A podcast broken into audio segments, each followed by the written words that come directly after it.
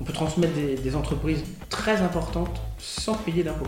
Donc le pacte du trail, c'est pas quelque chose qu'on doit négliger.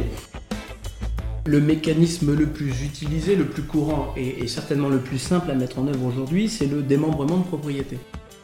Alors sur les actions par exemple, un usufruit, il va permettre d'arbitrer. C'est-à-dire qu'en gardant la consistance du portefeuille, il peut vendre et racheter des actions. Et il pourra euh, prélever les intérêts euh, perçus, les dividendes versés de ces actions. En fonction de l'âge du donateur au moment où il va transmettre le bien, on va abattre un pourcentage sur la valeur euh, réelle du bien, de telle sorte qu'il sera transmis pour une valeur fiscale inférieure à sa valeur réelle. Ce qui est intéressant et qu'on n'a pas encore évoqué, c'est aussi que le bien est censé être rentré dans le patrimoine de l'enfant au jour de la donation. Donc si le papa décède à 90 ans, 40 ans plus tard, l'enfant pourra revendre le bien et s'il vaut 200 000 et non plus 100 000, il sera exonéré de plus-value. Et ça, c'est un avantage très conséquent pour l'enfant. Mais on a le même problème avec l'or. Hein. Parfois des clients qui sont persuadés que leur maman ou leur papa avait un petit peu d'or qui, était caché à la maison, mais qui ne remettent pas la main dessus. Donc c'est la même chose. Donc là, il faut identifier de manière certaine ces crypto-monnaies. Donc avec les clés d'identification, bon, il y a des processus que tu maîtrises bien mieux que moi. Donc la première des choses, c'est si euh, tu as les crypto-monnaies, eh bien tu en informes euh, ton partenaire paxé, ton épouse, ton époux. Mais déjà, tu, tu le verbalises. Voilà, où le retrouver, comment les identifier, comment les retrouver. Ça, c'est primordial. Hello et bienvenue à toi dans le podcast La Bonne Fortune, l'émission qui te donne les clés pour prendre en main tes finances personnelles. Je suis Ismaël Bernus, un entrepreneur heureux et avec la bonne fortune, mes invités se livrent sans filtre pour te donner les connaissances et les outils qui te permettent dès aujourd'hui de passer à l'action pour que tu puisses investir selon tes envies, selon tes choix et tes objectifs. Alors vous êtes de plus en plus nombreux à partager cette émission, je vous en remercie pleinement. Alors si toi aussi tu es nouveau par ici, je t'invite à t'abonner en un clic à ce podcast et à continuer de poser toutes les questions sur les différents réseaux. Mes invités et moi-même nous ferons un plaisir d'y répondre. Et sans plus attendre, je te laisse découvrir ce nouvel épisode. Let's go Aujourd'hui, sur le podcast de la bonne fortune, j'ai l'immense plaisir non pas de, de recevoir, mais d'être accueilli par euh, Cyril Colmagro. Euh, Cyril, où tu as eu euh, le plaisir de venir déjà faire une petite émission. Aujourd'hui, on est dans ton étude, donc tu es notaire à Poitiers hein, sur l'étude Y notaire et on va discuter un petit peu de la transmission d'une certaine façon où on a déjà abordé ce thème avec Juliette Olivo. mais là, on va rentrer un petit peu plus dans le détail avec des outils vraiment techniques et pratiques à mettre en place le cas échéant histoire de se prémunir et d'organiser un petit peu sa transmission. Salut Cyril. Bonjour Ismaël, donc merci d'être venu à moi cette fois-ci, effectivement. Alors pour être très franc, pour des raisons techniques, parce que je suis nul en informatique et qu'on n'arrive jamais à se connecter correctement en live. Donc c'est très bien que tu puisses venir euh, dans mes bureaux. Euh, j'espère que je serai plus compétent en droit, parce que si on aborde les sujets euh, qu'on a, qu'on a évoqués, notamment sur la transmission, j'espère que je serai meilleur que sur l'informatique, parce que jusque-là, j'ai pas fait mes preuves. ouais, j'ai aucun doute euh, là-dessus. L'idée, comme je le disais, c'était de, faire un petit point, un petit focus sur euh, les différents, sur en tout cas différents outils pour euh, préparer la transmission. en quelques mots, est-ce que tu peux quand même, sans après, comme je le disais, on a fait une émission complète avec Juliette Olivo, mais rappeler les, grands principes et pourquoi euh, tout à chacun a intérêt à préparer et doit prendre ses responsabilités pour préparer et anticiper euh, sa succession et mettre en place une transmission euh, organisée. Oui, donc simplement, effectivement, en France, le, régime fiscal, il est assez connu maintenant des, Français, c'est-à-dire qu'on peut hériter donc par parent, par enfant, de 100 000 euros. Donc mhm. c'est un abattement de 100 000 euros. Et donc avant 100 000 euros, si la part transmise est inférieure à 100 000 euros, par parent, par enfant, effectivement, il n'y a pas de fiscalité, il n'y a pas de droit de mutation à titre gratuit, c'est un impôt spécifique qui serait prélevé sur la succession. Mais si vous dépassez ces 100 000 euros par parent, par enfant, effectivement, il y a une fiscalité qui peut, euh, intervenir. Donc déjà, 100 000 euros, c'est euh, un abattement euh, qui est déjà assez important. Il a été beaucoup plus important il y a quelques années, puisqu'à il était de 159 325 euros. Donc il a été réduit de 159 325 euros par parent par enfant à 100 000 euros. Et surtout, avant, on pouvait donner tous les 6 ans, puis ça a été donné tous les 10 ans, et aujourd'hui, c'est donné tous les 15 ans. Donc il y a deux effets qui font qu'aujourd'hui, euh, il faut faire un peu plus attention. Déjà, l'abattement a été réduit, et en plus, là où il se restaurait entièrement au bout de 6 ans, aujourd'hui, il se restaure entièrement au bout de 15 ans. Euh, pour être plus clair, si vous transmettez, un papa transmet à son fils 100 000 euros et que ce papa lui survit 15 ans, 15 ans après cette donation, et qu'il veut redonner, eh bien, il pourra à nouveau donner ces 100 000 euros, puisqu'au bout de 15 ans, euh, la première donation sera, on peut dire, oubliée hein, d'un point de vue fiscal. Donc ça, c'est la, première chose. Hein. Donc 100 000 euros, c'est quand même pas rien, parce que dans un schéma classique, par parent, par enfant, ça nous donne une enveloppe globale de l'ordre de 400 000 euros. Donc c'est quand même pas, quand même pas rien. Donc si on anticipe par des mécanismes simples et que on prend le temps d'aller chez son notaire, tous, tous, tous les auditeurs de la bonne fortune ont dans un quart d'heure autour de chez eux un notaire. Donc il suffit de regarder hein, sur leur village, sur leur voilà, et ils vont trouver leur notaire le plus proche et donc ils prennent rendez-vous chez leur notaire et en faisant un bilan assez simple, hein, une projection assez simple de leur patrimoine, qu'il soit mobilier, parce qu'on pense souvent aux immeubles, mais il faut aussi évidemment euh, penser aux, meubles. Hein. Donc le mobilier, c'est quoi? C'est euh, les placements financiers que vous êtes susceptible d'avoir sur des comptes. C'est euh, une toile qui, a peut-être un peu de valeur, qui a été léguée par la grand-tante que, vous avez accrochée dans le salon. c'est peut-être des bijoux. Voilà, là encore hérité ou acheté. Et toutes les valeurs mobilières, donc les comptes courants, les comptes de placement, les crypto-monnaies, euh, tout ce que vous êtes susceptible d'avoir sur vos comptes en banque, et l'immobilier. Vous faites une masse globale, et si vous êtes en communauté comme 90% de la population française, sous le régime de la communauté, vous avez une masse commune avec euh, votre époux, votre épouse. Euh, cette masse, on, voit très bien en fait, hein, si on la sépare en deux, ce que chacun a. Et donc, si vous avez deux enfants et que cette masse dépasse pour vous 200 000 euros, on se dit qu'effectivement, il y a peut-être un souci s'il y a un décès brutal qui intervient. Puis ça peut aller vite, euh, surtout dans le cadre de l'immobilier, où on voit que l'ensemble des biens, euh, depuis maintenant des, années, des décennies, ont pris quand même de certaines valeurs, mm. et on se retrouve vite avec euh, une maison, une résidence principale à 100 000, 200, 300, 400, 500 000 euros. Et, de facto, on est vite, on est concerné par, par cet abattement qui peut potentiellement être vite absorbé. Aujourd'hui, euh, j'aimerais qu'on aborde, ça va intéresser euh, bah, justement les, investisseurs immobiliers qui nous écoutent. Ça va également intéresser euh, ceux qui sont propriétaires d'entreprises, voire aussi des, mécanismes pour pouvoir transmettre les entreprises, et également ceux qui détiennent, tu en as parlé également, des cryptoactifs, des crypto-monnaies, chose qui est de plus en plus courant aujourd'hui, qui je pense devrait s'accentuer dans les prochaines années également. Pour un investisseur immobilier, est-ce que tu peux euh, évoquer un mécanisme, deux mécanismes qui permettent euh, euh, en tout cas de, préparer un petit peu sa transmission et de s'assurer un petit peu de, tout ça? Le mécanisme le plus utilisé, le plus courant et, certainement le plus simple à mettre en œuvre aujourd'hui, c'est le démembrement de propriété.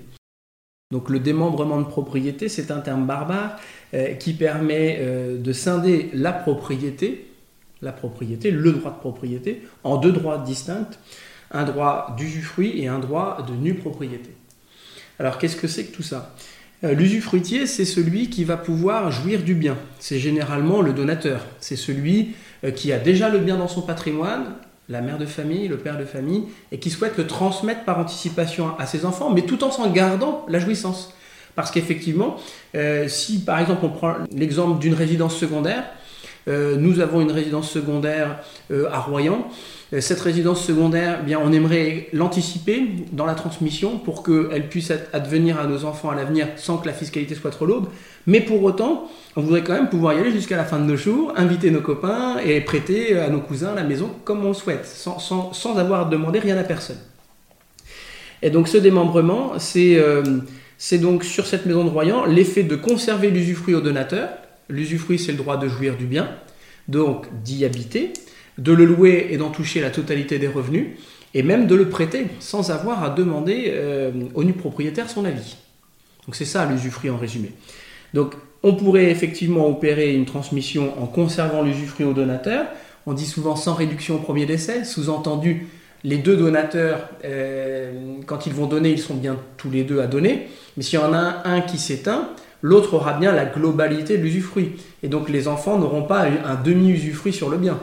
Ce qui pourrait déjà être plus compliqué si ce bien a été générateur de revenus. Il faudrait partager ces revenus hmm. entre les parents et les enfants. Donc là, l'objet, c'est vraiment de dire, on garde l'usufruit jusqu'au dernier des deux décès. Et ça, c'est la première chose. Donc euh, le nu propriétaire, lui, c'est un propriétaire futur, un propriétaire en devenir. Donc ces enfants, les enfants sont généralement les nus propriétaires, et donc les enfants ne deviennent plein propriétaires de l'ensemble qu'au dernier de décès de leurs parents, et avant cela, effectivement, ils n'ont pas euh, la maîtrise de l'immeuble. Pour autant, euh, il faut quand même noter un point important, quand on a démembré un bien immobilier, quand un donateur a, s'est réservé l'usufruit et a transmis la nue propriété, le donateur ne peut plus vendre seul. Hein. Voilà, le nu propriétaire est investi d'un droit au jour de la donation. Donc si demain il y a une vente, c'est tout à fait possible hein, que les enfants consentent à la vente, et même qu'il y ait une subrogation, c'est-à-dire le remploi de ce prix de vente dans un autre bien en conservant le démembrement, c'est tout à fait possible. Mais quand même, si dans l'intervalle vous vous fâchez avec les enfants, euh, il faudra bien qu'ils viennent signer l'acte. Hein. Donc euh, là, il y, a, une limite à cette transmission. On, dit donner et retenir ne vaut. Donc euh, effectivement, si les parents donne même en se réservant un usufruit, on peut pas dire, on peut pas leur laisser la libre disposition totale du bien. il y a quand même euh, quelques contraintes euh, d'ordre technique et juridique. Euh, quel est l'avantage pour un donateur de donner comme ça en démembrement et quel est l'avantage pour un usufruitier de recevoir comme ça une partie du bien plutôt que la totalité par exemple? Alors pour le donateur, pour celui qui donne, donc l'avantage c'est d'anticiper la transmission. Euh, cette anticipation de transmission, euh, elle a un intérêt fiscal, il ne faut pas le négliger. Hein.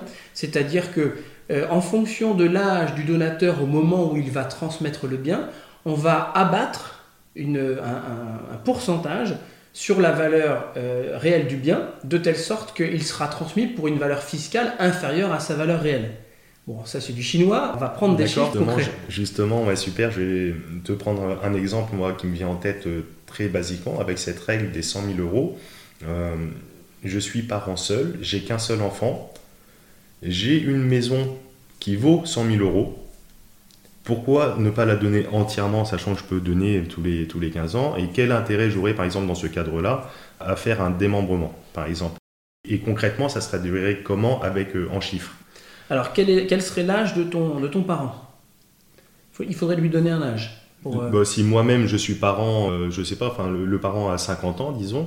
Donc 50 ans, c'est un âge clé. 50 ans, des enfants, euh, un, enfant qui aurait, disons, 30 ans. D'accord. voilà, 20 ans de moins. Et, et, voilà, de, dire, tiens, je vais, je vais, faire une donation, donner un coup de pouce parce que. Alors. Voilà, et, donc donner cette maison quel est l'intérêt si elle a une valeur par exemple de 100 000 euros et, comment ça se traduit concrètement dans, dans les chiffres donc il y a deux éléments. Donc là, tu me parles bien de la donation d'un bien immobilier, donc pas un papa qui aurait 50 ans et un, un enfant qui aurait 30 ans. Euh, la valeur de ce bien serait de 100 000 euros. Bon, ça c'est pour l'exemple. Donc déjà, effectivement, avant toute donation, on prend le temps de discuter avec les personnes pour être certain qu'ils soient en capacité de le faire et que ce ne soit pas quelque chose qui puisse leur manquer à l'avenir. Hmm. Vraiment, c'est un préalable que, tous les notaires euh, prennent le temps de faire. de faire un point général avec euh, la personne qui, qui vient à nous. Euh, s'agissant de ton exemple, donc on considère que c'est plutôt un, soit une résidence locative, soit parce que si c'est sa résidence principale, euh, on va pas lui faire donner en pleine propriété à un enfant, même si l'abattement le permet. C'est toujours risqué que l'enfant se brouille avec son parent et qu'il lui demande de partir. Oui, oui, bien sûr. Voilà, s'il donne en pleine propriété, il n'a plus aucun droit dessus, l'enfant peut vendre seul. L'exemple n'était peut-être pas le plus approprié, disons une résidence secondaire ou locative. Euh, Donc on va considérer que c'est un, que un appartement hmm. que, que cette personne de 50 ans avait acheté et qu'il arrive à un moment où il dit ben, j'ai une résidence principale qui vaut, admettons, 200 000 euros, j'ai cet appartement qui vaut 100 000 euros et, euh, et il se dit ben, euh, peut-être que c'est le moment de commencer à transmettre. Alors, deux cas sont donc possibles. Hein. Soit il transmet en pleine propriété à son enfant. S'il transmet ce bien en pleine propriété, bon, il lui donne l'appartement hein, de manière irrémédiable. Donc l'enfant, lui, après choisit s'il le loue et continue de percevoir les loyers. Et dans ce cas-là, c'est l'enfant qui sera imposé, puisque plein propriétaire sur les revenus générés. Soit il considère effectivement qu'il peut le vendre et, garder un capital pour refaire un autre projet. Ça, c'est possible. Euh, cette solution, euh, pourrait avoir un avantage si par exemple le papa en question avait beaucoup d'impôts de plus-value. C'est-à-dire qu'en donnant, il purgerait son éventuelle plus-value. Donc lui, sacrifie le bien parce qu'il donne à son enfant. Mais au moins, euh, si la politique c'était à terme de vendre, il vaut mieux que l'enfant vende. Et dans ce cas-là, la donation, puisque dans la donation, on va mettre la valeur du prix du marché, euh, ça peut permettre de donner plus à son enfant. C'est-à-dire que s'il avait vendu le bien et qu'il avait payé un éventuel impôt de plus-value, il aurait moins à donner à son fils. Et oui, bien sûr. Donc en, en le faisant à l'envers, ça peut permettre d'avoir un reste plus important pour l'enfant. Oui. Donc ça, ce serait l'intérêt du don en pleine propriété, euh, dans la mesure où le, le- le papa n'en aurait plus besoin et que l'enfant aurait un besoin un- important. Et donc là, avec un, avantage éventuel sur, ce- sur cette plus-value que le père n'aura pas acquitté. Évidemment, il n'aura pas de plus-value, il donne le bien. Donc on ne va pas lui demander de payer un impôt. Euh, L'enfant, lui, il l'aura eu pour sa valeur de marché, donc il peut le recéder dans la foulée pour sa valeur de marché sans impôt. Donc ça, ce serait un intérêt qu'on pourrait imaginer. Le deuxième cas, c'est le papa qui se dit Moi, je veux bien anticiper parce qu'effectivement, mon patrimoine est de l'ordre de 300 000 euros et donc je sais que mon fils va être assujetti à un impôt de succession. Mais il dit quand même Moi, c'est un, lo- un- un loyer, c'est quand même 500 euros pour, moi tous les mois. Euh, dans 10 ans, 12 ans, je suis à la retraite, euh, j'aurai besoin de ce complément de revenu. Et donc là, il peut légitimement se dire Ce serait pas mal de transmettre en nue propriété. Et donc, pour que euh, le démembrement s'opère, on regarde alors quel est l'âge euh, du papa qui va donner. Et donc, dans ton cas, tu m'as dit qu'il avait 50 ans. Donc, 50 ans, c'est un âge, euh, c'est un âge intéressant parce que quand on a moins de 51 ans, on a un usufruit qui est de 60%.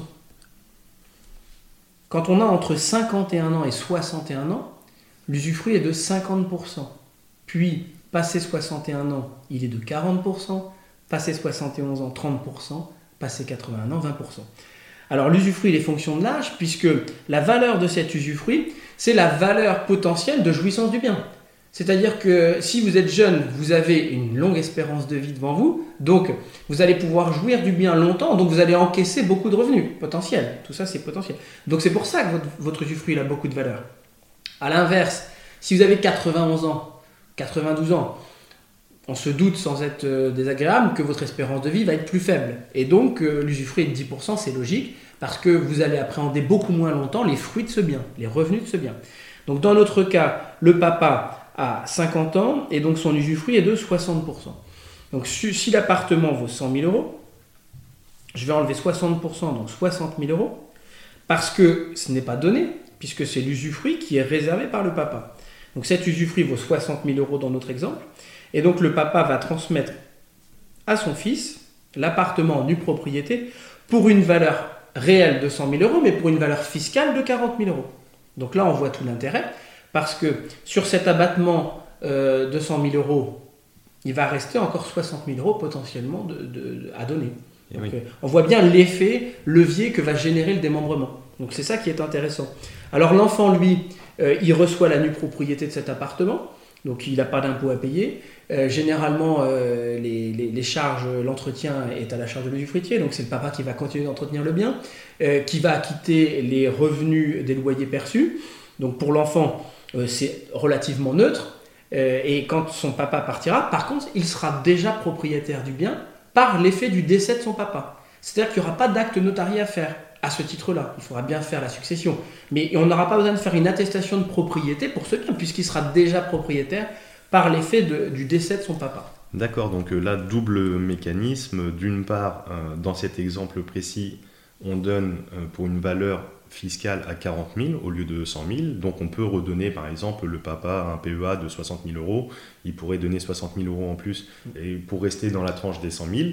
Et, et deuxième, deuxième effet, c'est euh, au décès, à l'extinction du papa, euh, le donataire, euh, l'enfant, dans ce cas-là, récupère la pleine propriété, donc entre guillemets les 60 000, euh, le delta de 60 000 restants, sans que ça rentre dans le champ de la succession. Tout à fait. C'est-à-dire que quand l'usufruit s'éteint, ça n'est pas générateur de fiscalité. D'accord. C'est un avantage fiscal important. hein. Euh, autre point important, Donc au plus haut donne taux, euh, avec euh, cette question de, de- de barème progressif des pourcentages et de la valeur de l'usufruit qui diminue forcément avec l'âge, en même temps que l'âge du donataire pour les raisons que tu as, évoquées. au plus on donne tôt, au plus justement ces, ces effets d'échelle sont importants et on peut donner comme ça des, des sommes euh, de façon fictive, entre guillemets. Euh, attention, j'emploie peut-être des termes qui ne sont pas appropriés d'un point de vue euh, purement juridique, mais on, donne des sommes de façon fictive, comme ça, qui vont échapper un petit peu, qui vont passer sous le radar de la fiscalité, ce qui permettra de donner peut-être d'autres choses après coup. Oui, ce qui est intéressant mmh. et qu'on n'a pas encore évoqué, c'est aussi que le bien est censé être rentré dans le patrimoine de l'enfant au jour de la donation. Donc si le papa décède à 90 ans, 40 ans plus tard, l'enfant pourra revendre le bien et s'il vaut 200 000 et non plus 100 000, il sera exonéré de plus-value, puisqu'on aura considéré que l'enfant aura été propriétaire du bien depuis la donation. Et ça, c'est un avantage très conséquent pour l'enfant. Et oui. Et donc, il l'aura eu pour 40 000 et potentiellement, alors bon, je, grossis le trait volontairement, il le revendra dans 40 ans peut-être 200 000. Donc effectivement, là, on voit tout l'intérêt euh, de ce mécanisme. Et oui, sans impôt sur la succession et sans plus-value en fonction de l'état du marché. Euh, pour être exonéré d'impôt de plus-value et, de CSG-CRDS, puisque ce sont deux, régimes fiscaux distincts, il faut attendre 30 ans. Euh, la plus-value, euh, on est exonéré au bout de 22 ans, mais la CSG-CRDS a été rapportée à 30 ans. Donc, pour être vraiment exonéré de tout impôt sur la cession d'un bien immobilier, hormis les exonérations classiques, dès la détention, 30 ans. Hmm. Donc là, sur un bien loué, dès la détention, 30 ans, c'est long. Hein et oui, oui, en effet. Ouais. Mm. Donc c'est un autre avantage. Ok. Euh, donc on, a vu quand même, tu as mis euh, en garde, entre guillemets, tu as, quand même relevé deux trois, deux, trois petites subtilités sur lesquelles il faut faire attention. Euh, si on donne, forcément, on perd une partie des droits. forcément, le nu propriétaire reste quand même avoir la main sur une bonne partie de, de, de mais pour une vente globale, devrait s'acquitter de l'accord des enfants, etc.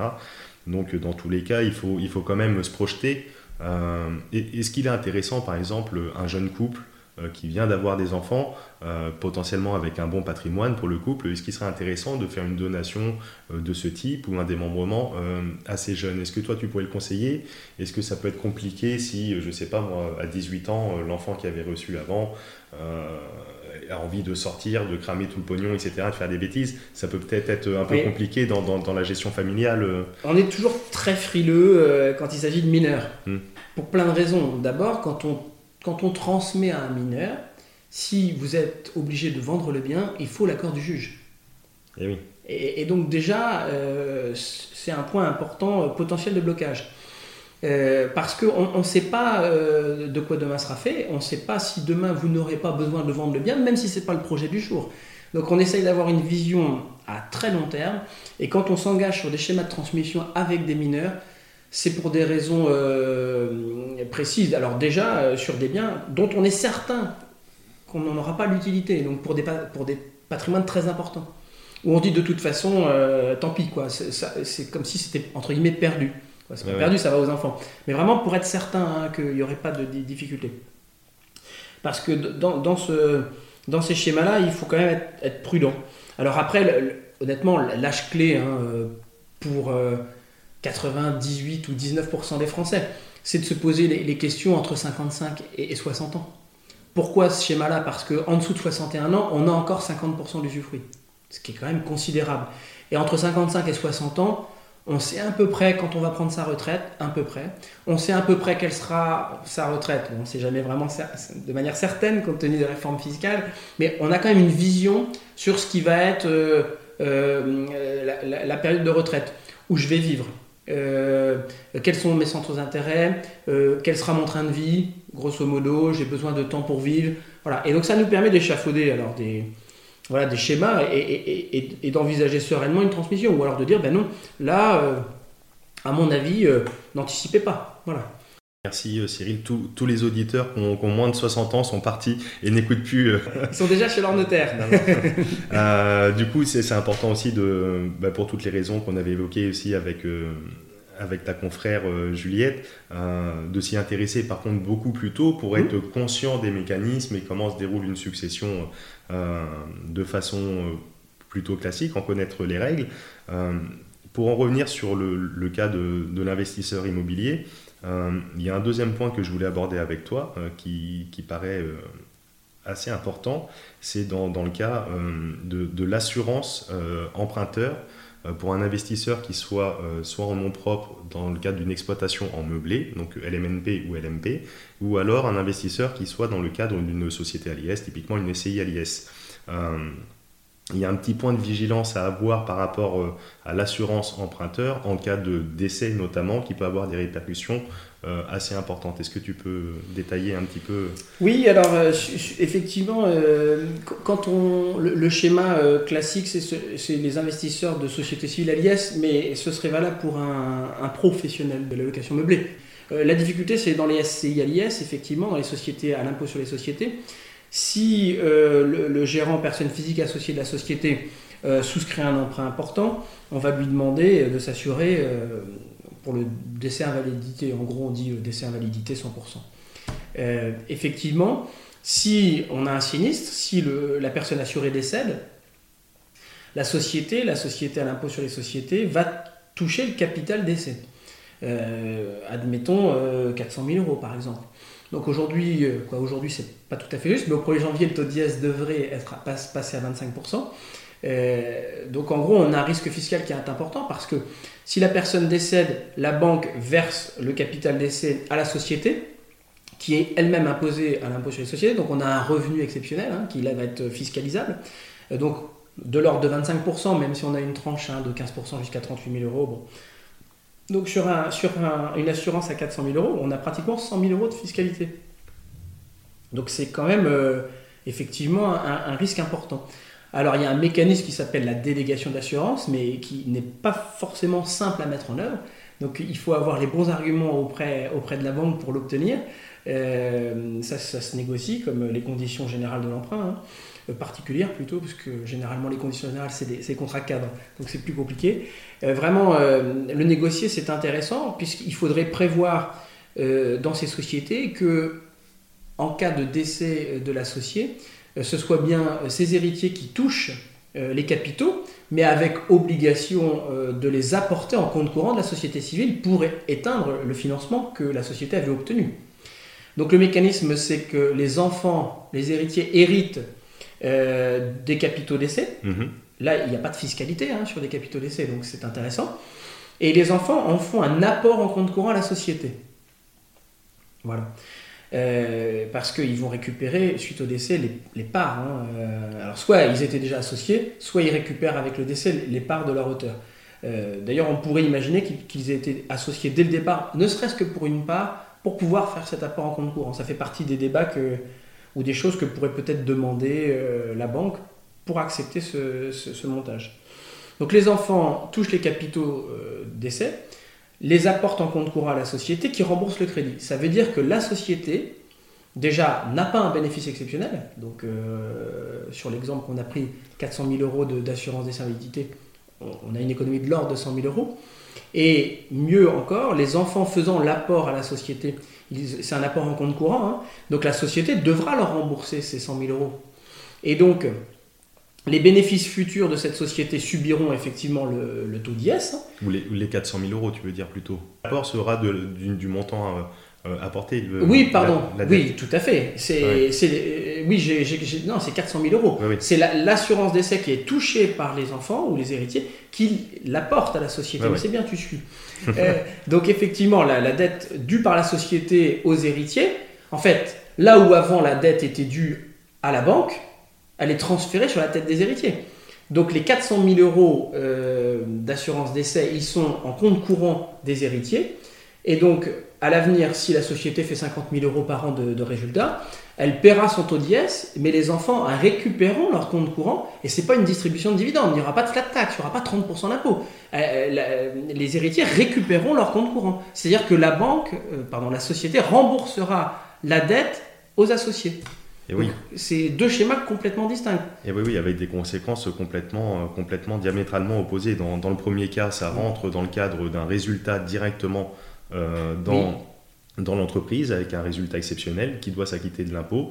Et donc, euh, bah, typiquement, euh, on reprend le schéma des parents avec les enfants héritiers. Le père, le père décède, l'enfant héritier doit reprendre les parts de cette société, mais avec un impôt à payer par exemple de 100 000 euros. Et conséquence, bah, si l'enfant potentiellement n'a pas cette somme pour financer, bah, obligé de revendre le bien, etc., etc., avec toutes les conséquences qui s'en suivent, et donc se retrouve potentiellement avec un patrimoine de, au maximum, au mieux, 300 000 euros.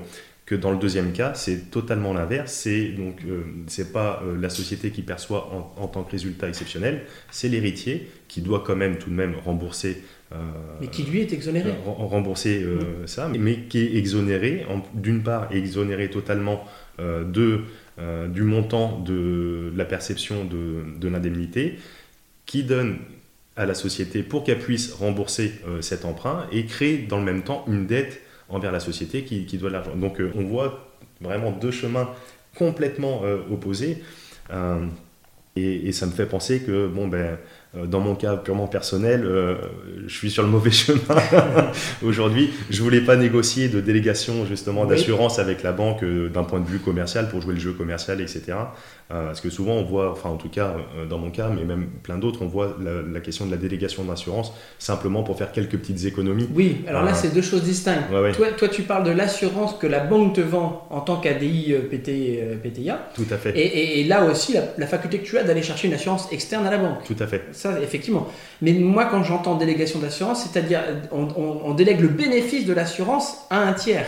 Effectivement, ce sont deux choses distinctes, mais c'est exactement ça. Toi, tu dis que tu as joué le jeu en prenant l'assurance à la banque, mais pourquoi pas? Mais il faut que l'assurance fasse quand même une délégation de, de l'indemnité potentiellement euh, perçue en cas de décès et que ce soit pas la société mais bien euh, tes héritiers. Et eh oui, c'est une convention. Ouais. Ouais, ouais, et dans la pratique, ça peut quand même, c'est vraiment de la négociation avec la banque. C'est très compliqué à mettre en place. On l'a essayé de le faire plusieurs fois euh, et c'est compliqué. c'est compliqué. Euh, il y a des banques qui n'aiment pas ça. Je ne sais pas pourquoi. Je n'arrive pas toujours à savoir pourquoi. Euh, on y arrive, mais c'est très compliqué. Hum, hum. Ok, ben en tout cas, c'est vrai que c'est super intéressant parce que ce sont des choses qui ont quand même un impact. On le voit là avec des, des, montants comme cela, mais après, si on prend sur des montants même encore bien, bien supérieurs, euh, ça peut aller très très vite.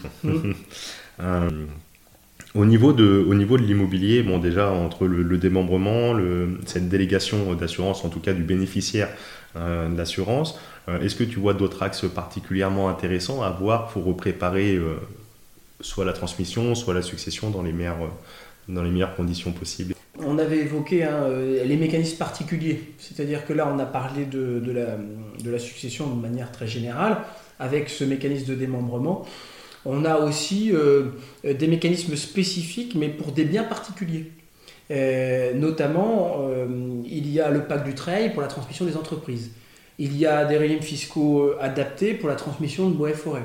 Il y a encore des régimes fiscaux adaptés pour la transmission de, biens ruraux loués à, long terme, hein, c'est-à-dire des terres agricoles.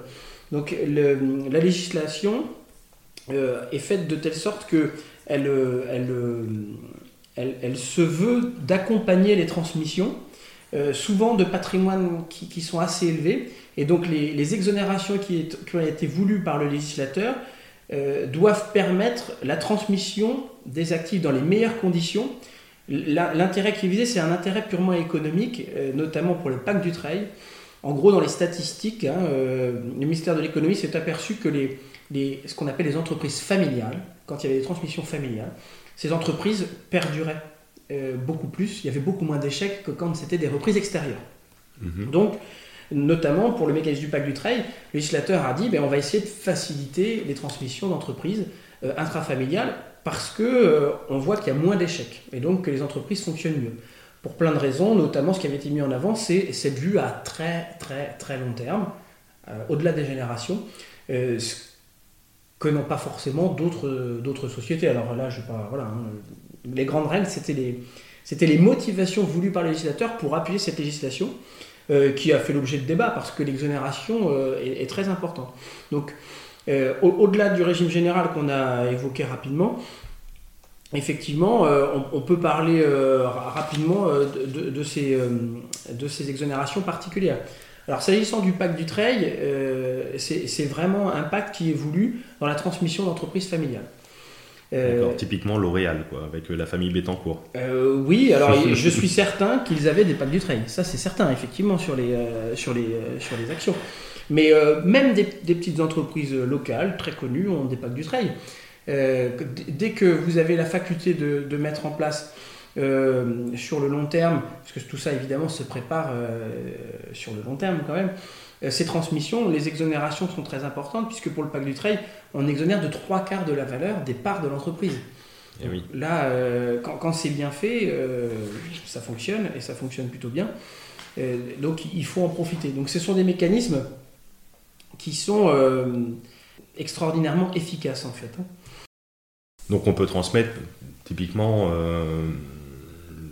quelqu'un qui possède, je sais pas moi, une boulangerie simplement, euh, euh, quelque chose, peut transmettre comme ça à ses enfants en mettant en place ce pacte du trail qui lui permettra de bénéficier, en tout cas euh, à l'héritier, au donataire, je ne sais pas comment oui, le bon terme. Le donataire, c'est le bon terme.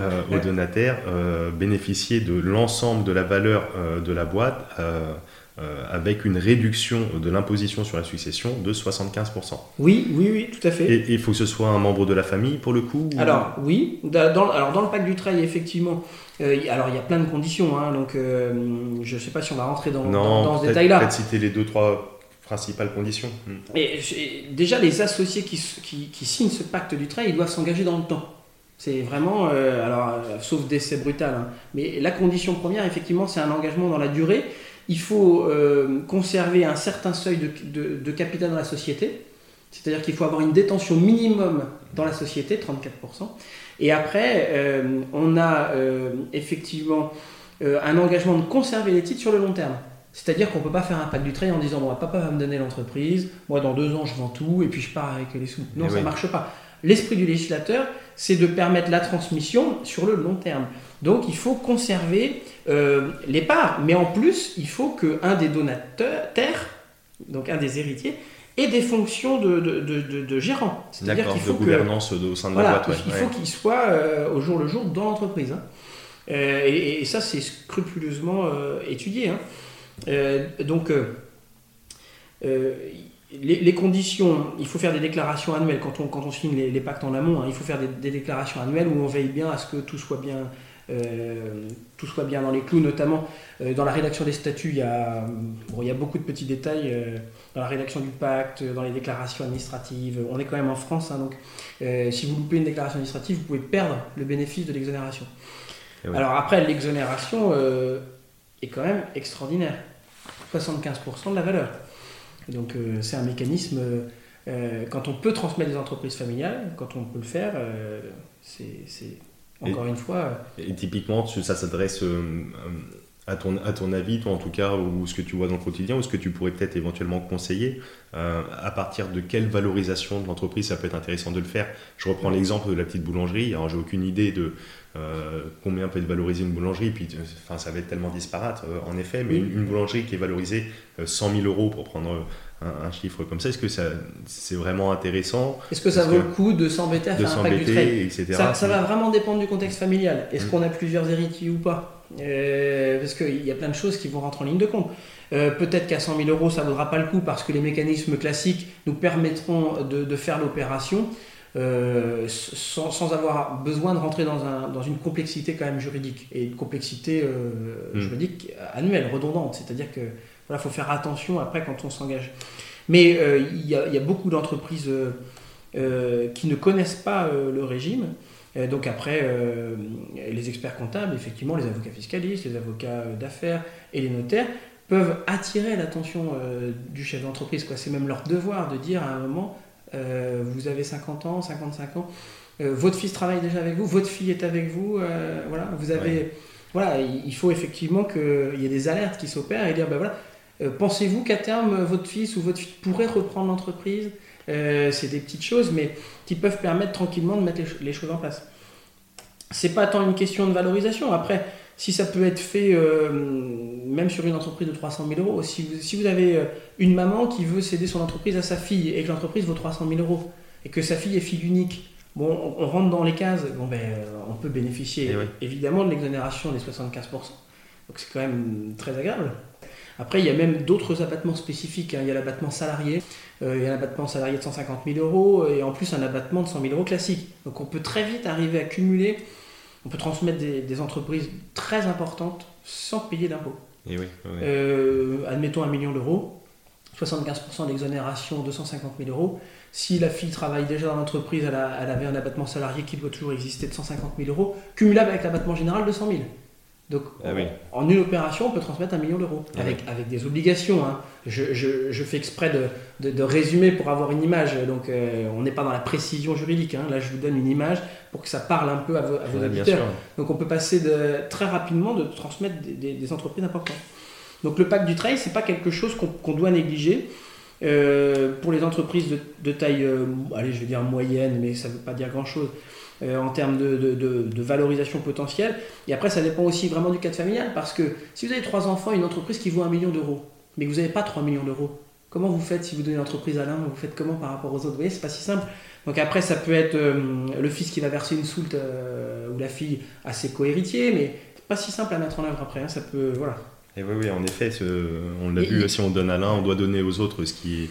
On Euh, doit donner, alors on peut toujours avantager, il y a, il y a- il y a la quotité disponible, c'est la cote-part, dont le donateur, dont, le, dont il peut jouir librement, c'est-à-dire qu'il peut l'attribuer à qui il souhaite. Mais c'est c'est pas évident, on va pas créer des, on va pas créer des tensions in- intrafamiliales, euh, quoi, ça peut être compliqué à gérer l'eau. Faisons le plus simplement possible. Ouais, bien sûr. Et puis avec ton exemple, là, si- s'il y a une entreprise qui a à destination d'un enfant, parce que c'est le seul à travailler dedans, etc., il faut l'anticiper bien en amont pour pas léser les autres et trouver des sources de financement, parce qu'on peut, on peut avoir une belle boîte euh, très très bien valorisée, mais qui est pas forcément très très liquide et manquer de liquidité pour indemniser correctement les autres. Donc tout ça, ça s'anticipe. Encore une fois, le, euh, le devoir de tout à chacun de de travailler, de prendre ses responsabilités en amont et de pas forcément attendre euh, ces âges euh, pivots, ces âges clés euh, que tu citais, 50, 60 ans, mais déjà de travailler ou commencer à avoir déjà en tête euh, un petit peu tout ça euh, pour le cas échéant euh, être, prêt, euh, être prêt à faire les choses correctement.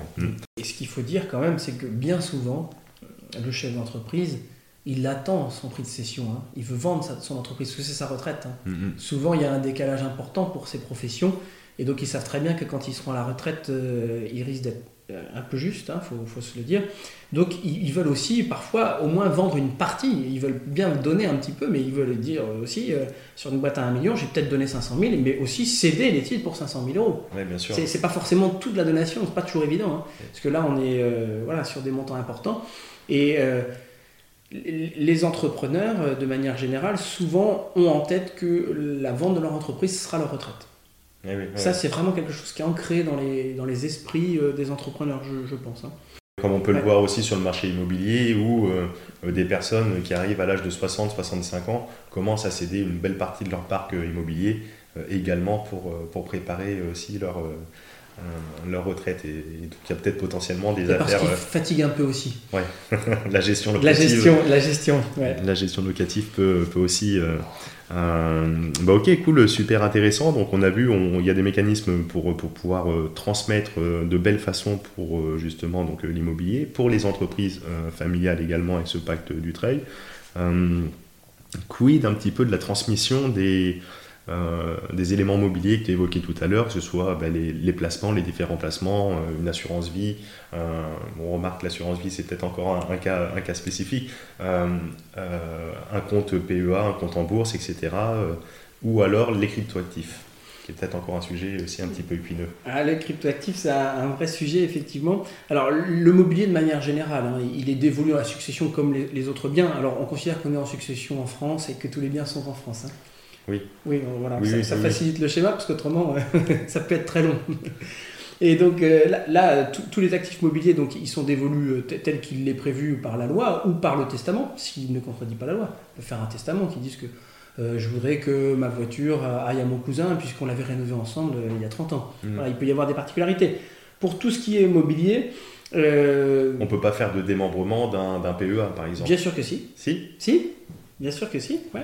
Dans le, dans le même esprit euh, que le démembrement euh, de- de- d'un bien Oui. immobilier. On pourrait très bien avoir des, des- des- des comptes démembrés, un portefeuille d'actions pourrait Mmh. être démembré, euh, donc un compte titre. Ça peut se démembrer, effectivement. D'accord. Avec le même esprit, avec les mêmes barèmes, les mêmes euh, valeur d'usufruit, etc., par rapport aux tranches d'âge Alors, s'il si s'agit d'une donation, oui. Hmm. S'il s'agit, en fait, quand on est en donation ou en succession, euh, l'article euh, du Code général des impôts que j'ai évoqué tout à l'heure, hmm. qui dit que à 51 ans, l'usufruit vaut 60, 50%, à 61 ans, 40%, 71 ans, 30%. Ce petit schéma-là, la loi fiscale nous l'impose quand on est en donation et en succession.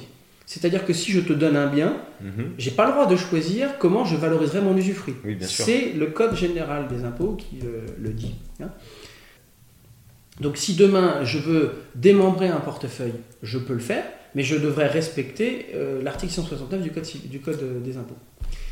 donc ça c'est la première chose. Donc effectivement c'est le même mécanisme, mais on, est toujours un peu embêté euh, quand on parle d'usufruit sur des, bah, de la monnaie. Alors sur les actions par exemple, un usufruit il va permettre quoi? Il va permettre d'arbitrer. Généralement, le, titulaire du portefeuille, du fauteuil, il peut arbitrer. C'est-à-dire qu'en gardant la consistance du portefeuille, il peut vendre et racheter des actions. Normalement, il peut le faire. Après, ça dépend de la convention euh, exacte. Hein. Et il pourra euh, prélever les intérêts euh, perçus, les dividendes versés de ses actions, mais il ne pourra pas toucher au capital. Il ne pourra pas vendre la totalité des participations et partir avec l'argent. D'accord. Euh, donc les, les taux d'intérêt, ça représente pas grand-chose aujourd'hui. Hein. Alors bon, la bourse, elle, est, très fortement valorisée en ce moment, donc euh, ça, ça fonctionne. Cette année, il a pris 12%, je crois, le CAC 40, non Oui, peut-être quelque chose comme ça. Donc là, effectivement, extraordinaire. Si vous aviez 100 000 euros de placer en portefeuille, l'usufruitier aurait pu prendre 12 000 euros. Donc là, c'est pas négligeable. Mais à l'inverse, si vous avez un, livret A ou un LDD, euh, même avec 100 000 euros, euh, ce que vous allez prélever à la fin d'année ne vous permettra pas de faire grand-chose. Hein. Donc euh, ce démembrement, il est évidemment, la qualité du démembrement, la qualité pour l'usufruitier de percevoir des revenus va dépendre de, du support d'investissement des capitaux. Et, plus la rentabilité va être élevée, plus le support va être à risque. Donc, si, et ce qui veut dire risque, dit risque pour les nus propriétaires d'une perte en capital. Eh Donc, c'est pour ça qu'il y a un arbitrage à faire et que généralement, euh, si, on doit démembrer un portefeuille, euh, ben, on, encadre un peu les choses. D'accord. Pour, pas que tout soit très volatile. Si on reprend donc euh, l'exemple avec donc les tranches d'âge, etc. Si on est sur une valeur de l'usufruit à 50%, monsieur a un PEA ou un compte titre d'une valorisation, disons, 100 000 euros, qui lui ramène, je sais pas moi, 3% de dividende, donc 3 000 euros, 3 000 euros à l'année. il fait la donation de l'usufruit à son héritier. De la nue propriété De la nue propriété, oui, pardon. Il, garde. Il, garde l'usufruit et, il donne la nue propriété. Donc euh, lui va continuer à percevoir ses 3000 euros annuels. Oui. Euh, il aura donné une valeur de portefeuille, donc là dans l'exemple en fonction de la tranche d'âge, disons à 50%. Oui. Et par contre, à son extinction, euh, l'héritier, le donataire, va récupérer l'ensemble du portefeuille qui ne sera pas soumis à imposition également dans le même, dans le même mécanisme qu'on avait évoqué tout à l'heure avec le démembrement d'un bien immobilier. Oui, tout à fait. D'accord, donc ça peut être intéressant pour quelqu'un qui s'est constitué un, portefeuille qui veut se le construire pour euh, peut-être vivre ou avoir des dividendes euh, pour revenir consolider sa retraite, par exemple. Il peut conserver comme ça ses dividendes, mais euh, commencer à transmettre de cette façon également. et, c'est un bon complément. Ça peut être une, une, bonne idée, tout à fait. D'accord. les cryptoactifs, les cryptoactifs, c'est le, c'est, le sujet compliqué. Comment on s'en sort euh, Demain, on a un portefeuille, il nous arrive euh, un malheur ou à quelqu'un qui a, un portefeuille cryptoactif. Euh, aujourd'hui, on sait que, tu me diras si je dis des bêtises, mais vous, les notaires, vous êtes en relation avec les banques, etc., lorsqu'il y a un décès, et vous arrivez à, avoir une certaine traçabilité sur les biens, sur les biens des, personnes.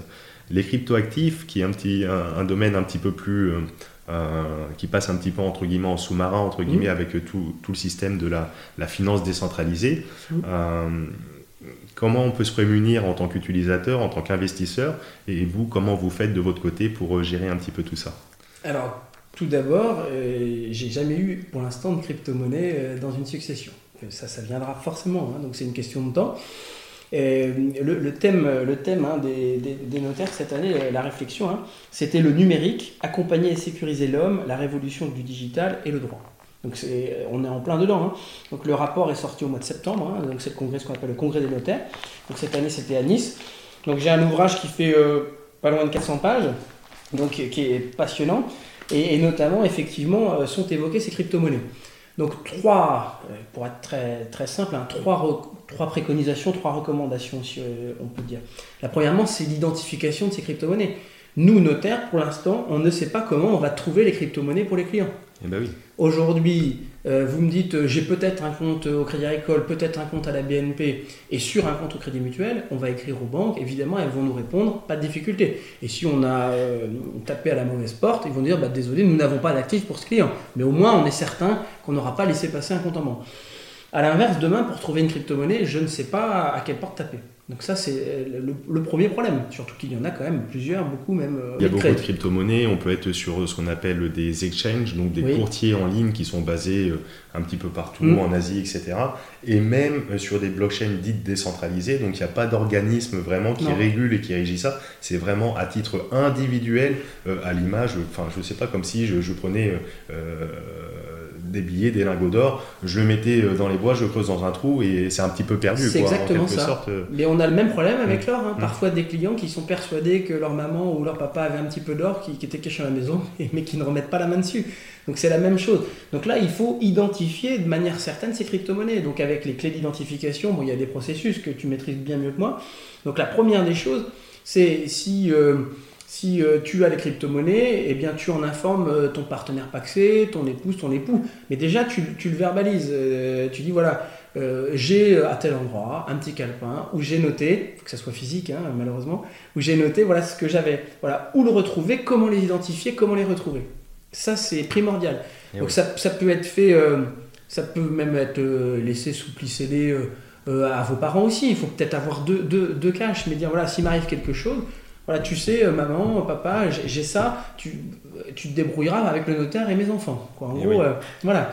Mais ça, c'est vraiment un vrai problème. Identifier, identifier correctement les crypto-monnaies. Le deuxième problème, c'est quand même la valorisation. Parce que je ne suis pas certain de pouvoir trouver facilement le cours de la crypto-monnaie au jour du décès. Euh, en tant que notaire, nous, on doit être capable de prendre une photo du patrimoine de la personne au jour de son décès. Ça, c'est d'un point de vue fiscal. Parce que la déclaration de succession, c'est un document qu'on remet au centre des impôts. On liste l'ensemble des actifs que la personne détenait au jour de son décès avec la valeur au jour décès. Quand on a des actions, j'ai un relevé de la banque qui me dit au jour du décès à combien était l'action euh, Veolia, l'action Total, l'action mmh. Safran. Et j'ai un, j'ai un décompte extrêmement précis. Parce que c'est à ce jour-là que l'héritier est potentiellement imposé. Donc j'aurai une un deuxième problème, c'est la valorisation. Avec les mêmes problématiques qu'on peut avoir avec euh, les actions lorsque, ben lorsque ça va pas bien, c'est-à-dire avec des, des, des, gros, euh, des, gros potentiels de baisse ou des gros potentiels de hausse. Oui, une volatilité assez importante. Euh, exactement, le problème de volatilité, c'est le terme que je cherchais. Imagine qu'au décès, ton action, tu as 1000 actions à 100 euros. Et qu'au moment où je règle la succession trois mois après, tu as 1000 actions à 75 euros. Tu vas être imposé sur 1000 actions à 100 euros. Hein. Et eh oui. On va, on va prendre l'exemple très simple. En décembre 2019, euh, c'est l'action Safran, elle était à 152 euros. Bon. Donc décembre 2019. On sent l'investisseur en toi. non, j'en ai pas une seule. Euh, mais c'est un, exemple, euh, c'est un exemple qui est intéressant. 15 décembre 2019, il t'arrive quelque chose. Moi, je prends le schéma et donc j'ai mis l'action Safran à 152 euros. En février, on règle la succession, elle était à 75 euros. Hein. Eh Covid oblige, voilà. Mais là, c'est le Covid, ça pourrait être une autre crise majeure. Hein. Crise du pétrole. Elon Musk qui fait un tweet dans le mauvais sens. Ouais, voilà. Donc euh, tu te retrouves avec une volatilité importante et donc sur la valorisation, euh, potentiellement euh, des, des, problèmes de valorisation. Et après, le, dernier sujet, c'est la qualification. Aujourd'hui, comment on qualifie la crypto-monnaie? Il y, y, a des échanges évidemment passionnants. Euh, est-ce que c'est une monnaie? Est-ce que ce n'est pas une monnaie? Déjà, savoir si c'est une monnaie ou pas, c'est pour moi pas tranché. Après, vraisemblablement, ce serait quand même un meuble hein, euh, de qualification juridique. Euh, donc après, si c'est un meuble, c'est la loi, bon nous si on est sur une succession française, il n'y a pas trop de débat, c'est la loi française qui s'appliquerait pour la dévolution de ces meubles. Mais ça peut être bien plus compliqué s'il y a des éléments d'extranéité, notamment si vous viviez à l'étranger, ou voilà, mmh, ça, mmh. ça, peut complexifier beaucoup les choses après. D'accord. Ouais, euh, en tout cas, pour l'investisseur, en bonne pratique, s'il faut, s'il faut résumer, c'est de euh, l'identification, l'identification, d'avoir quand même, euh, voilà, une source, son conjoint, son peut-être éventuellement son notaire, avoir un testament, quelque chose qui atteste comme comme ça de différents comptes qu'on peut détenir. Avec les, différentes possibilités d'y accéder, forcément, parce que si on dit j'ai un coffre-fort là, mais il est blindé, etc., on n'a pas la clé, ça revient au même, si on n'a pas les moyens d'ouvrir.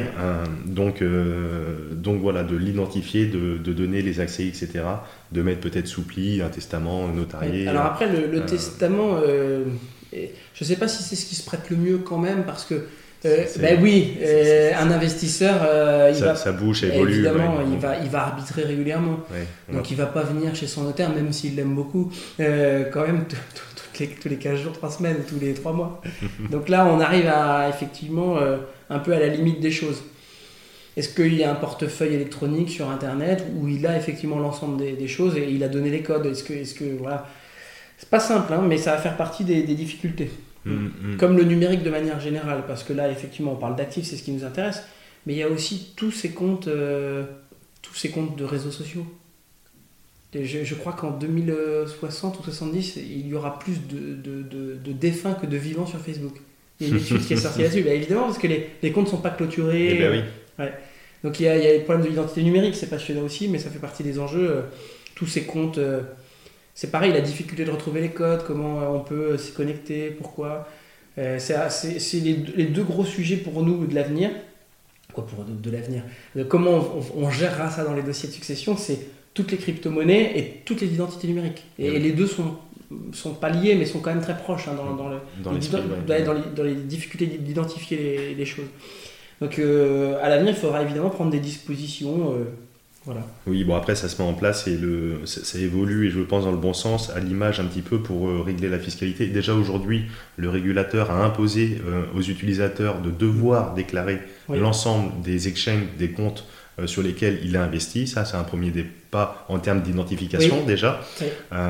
et ensuite on doit, ben, lorsqu'on euh, lorsqu'on fait des plus-values, qu'on retire euh, des gains en cryptoactifs, etc., ou qu'on fait des, paiements, et maintenant il y, a, des cartes bancaires qui sont associées mmh. aux exchanges, etc., on doit déclarer in fine les plus-values. Donc, on, si je dis pas de bêtises, on est dans les valeurs mobilières, en tout cas on est soumis à la flat tax, etc. C'est ça. Et, Mais il faut les déclarer. Et hein. pour les déclarer et voir à quel cours, etc., etc., il y a quand même des solutions à travers la blockchain qui, qui, se développent, des logiciels où on rentre un petit peu toutes les données comme ça et, et, et on retrace euh, automatiquement, vu que c'est le principe de la blockchain, tout est lié, il y a, il y a toute cette historique qui est infalsifiable en quelque sorte, et, donc avec des solutions comme je pense à notamment euh, Waltio, euh, W-A-L-T-I-O, pour déclarer les, les plus-values des crypto-monnaies des solutions comme celle-ci permettront peut-être de, tu parlais de, valoriser euh, euh, un portefeuille à une, date précise. Des solutions comme celle-ci, ou en tout cas qui s'y rapprochent, permettront également de le faire peut-être euh, avec beaucoup plus de simplicité. En tout cas, ça se développe et ça va dans le bon sens. Mais, mais oui, c'est un, beau sujet. En tout cas, merci pour ces recommandations. C'est vrai que c'est intéressant de se poser la question parce que bah, on est tous concernés, investisseurs, et, et pour beaucoup qui nous écoutent sont investis dedans. Et malheureusement, on n'est pas à l'abri d'un accident, etc. Et donc, c'est intéressant de se, prémunir euh, de tout ça et de prendre toutes les dispositions euh, au mieux. Et tu disais euh, qu'effectivement, pour, pour, ceux qui ont les, crypto-monnaies, ce serait à eux de faire les déclarations de plus-value éventuelle. Hmm. Bon, ça, malheureusement, je ne crois pas que ça soit suffisant. historiquement, la plus-value immobilière, elle devait être déclarée par le, celui qui avait fait la plus-value dans sa déclaration d'impôt sur revenu l'année d'après le taux de recouvrement était de l'ordre de 40%. Mhm. Donc quand ils ont, quand ils, quand ils ont donné l'obligation au notaire de calculer et de payer la plus-value, évidemment, on est passé à 100% de recouvrement. Donc on voit bien qu'on est dans les prémices hein, de la crypto-monnaie, parce que pour l'instant, c'est encore quelque chose de, résiduel. Je ne sais pas combien de Français aujourd'hui ont de la crypto-monnaie, je ne sais pas si tu sais. Euh, absolument pas, non. non Ce serait des statistiques intéressantes, mais ça mhm. reste encore confidentiel. Mais à l'avenir, dans le cadre du développement, il faudra effectivement heureusement et malheureusement, qu'il y ait une fiscalité qui soit euh, aussi euh, euh, plus efficace, parce qu'aujourd'hui, voilà, je ne suis pas certain qu'il y ait beaucoup de personnes qui déclarent les plus-values réalisées sur les, sur les crypto-monnaies. Oui, certainement. Bon, après, j'imagine que ça va être à l'image un petit peu des courtiers boursiers qui te fournissent l'IFU à la fin, etc. Il y a quand même des données à la source Et in fine, c'est pareil pour les exchanges. Aujourd'hui, il y a des exchanges qui se développent en France, en Europe et en France aussi, qui sont régis par l'AMF, etc., et qui vont, j'imagine, rentrer un petit peu dans, les, dans le même moule, avec les mêmes règles, la même régulation pour, pour avoir une meilleure traçabilité pour, pour tout le monde. Mm. Alors, c'est vrai qu'on peut, investisseurs, se sentir un petit peu traqués par, par le fils qui veulent savoir, ils veulent notre peau, etc. Mais dans le même temps, on est bien content euh, aussi le jour où encore une fois il nous arrive quelque chose, bah, d'avoir une traçabilité, de retrouver les comptes en banque, etc. Donc ça a aussi euh, des, bons côtés d'avoir un cadre, une stabilité. Euh, c'est pas toi qui me diras le, le, contraire en ta qualité de, représentant de l'État hein, en quelque sorte. Donc, donc mais ça, ça avance dans, dans, le bon sens et, et je pense que d'ici d'ici quelques années ça, ça, ira au moins pour le mieux ça sera assez facile d'avoir une traçabilité. Est-ce que tu veux ajouter quelque chose en particulier sur, euh, sur tous ces thèmes euh, passionnants? Moi, je pourrais rester là parler euh, des heures. J'apprends plein de choses à chache fois. C'est toujours sympa d'avoir des échanges, effectivement. il y aurait plein de choses à rajouter. Donc, c'est vrai que l'idée d'échanger ensemble, c'est de faire émerger des petites lumières dans les têtes des auditeurs, de se dire ah tiens, il faudrait que je creuse cette question. Peut-être que ça conviendra pas, mais au moins que la personne est, voilà, euh, qu'elle soit intéressée évidemment par ce qu'on raconte, c'est quand même plus sympathique, mais qu'elle se dise tiens, il faudrait peut-être que j'aille voir mon notaire, que j'aille voir mon expert comptable, j'aille voir un avocat. Euh, voilà, ça c'est important. Aujourd'hui, euh, que la personne se dise ça, ça, ça, ça pourrait être pour moi, il faut que je regarde. Ça qui est le plus sympa. On avait évoqué le pacte du trail, je l'ai dit très rapidement dans les exonérations importantes. Il y a aussi les bois et forêts et les ruraux à long terme je ne vais pas revenir là-dessus, mais c'est pareil, quand euh, on a une forêt, quand on a euh, des terres agricoles, euh, il y a aussi des mécanismes fiscaux très importants, très avantageux. Donc à chaque auditeur, si dans sa famille il a une forêt, un bois, des terres agricoles, de se dire, tiens, peut-être qu'il faut que je creuse, il y a peut-être quelque chose à, faire. Oui, bien sûr, ou quelqu'un qui souhaiterait investir, euh, même pour diversifier son patrimoine, investir dans les bois et forêts parce que sensibiliser à l'écologie ou je ne, sais, je ne, sais, quoi, mm. euh, ben, on le sait que in fine, il y a, des avantages, euh, il y a des mécanismes avantageux en tout cas pour la transmission, et puis après, libre à chacun de, de creuser avec son notaire préféré. Écoute Cyril, moi je te remercie en tout cas pour ton temps, ton accueil dans tes magnifiques bureaux. Et puis écoute, je te laisse le mot de la fin pour les auditeurs de la bonne fortune qui commencent à te connaître euh, maintenant. Alors merci à toi d'être venu jusqu'à moi et qu'on ait pu échanger sur ces sujets. Le mot de la fin, euh, c'est une, bonne, une bonne question, tu aurais pu me le dire, je l'aurais préparé.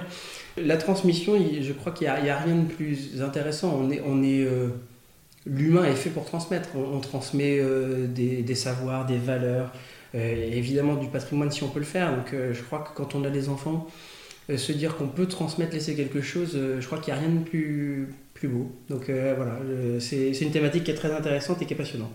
Super, mais en tout cas c'est toujours très passionnant de, de partager ces moments avec toi. Je te remercie Cyril et puis je vous dis à toutes et toutes à très très vite. Ciao ciao. Merci Ismaël. Et nous voilà arrivés à la fin de cette émission et je te remercie pleinement pour ton écoute attentive.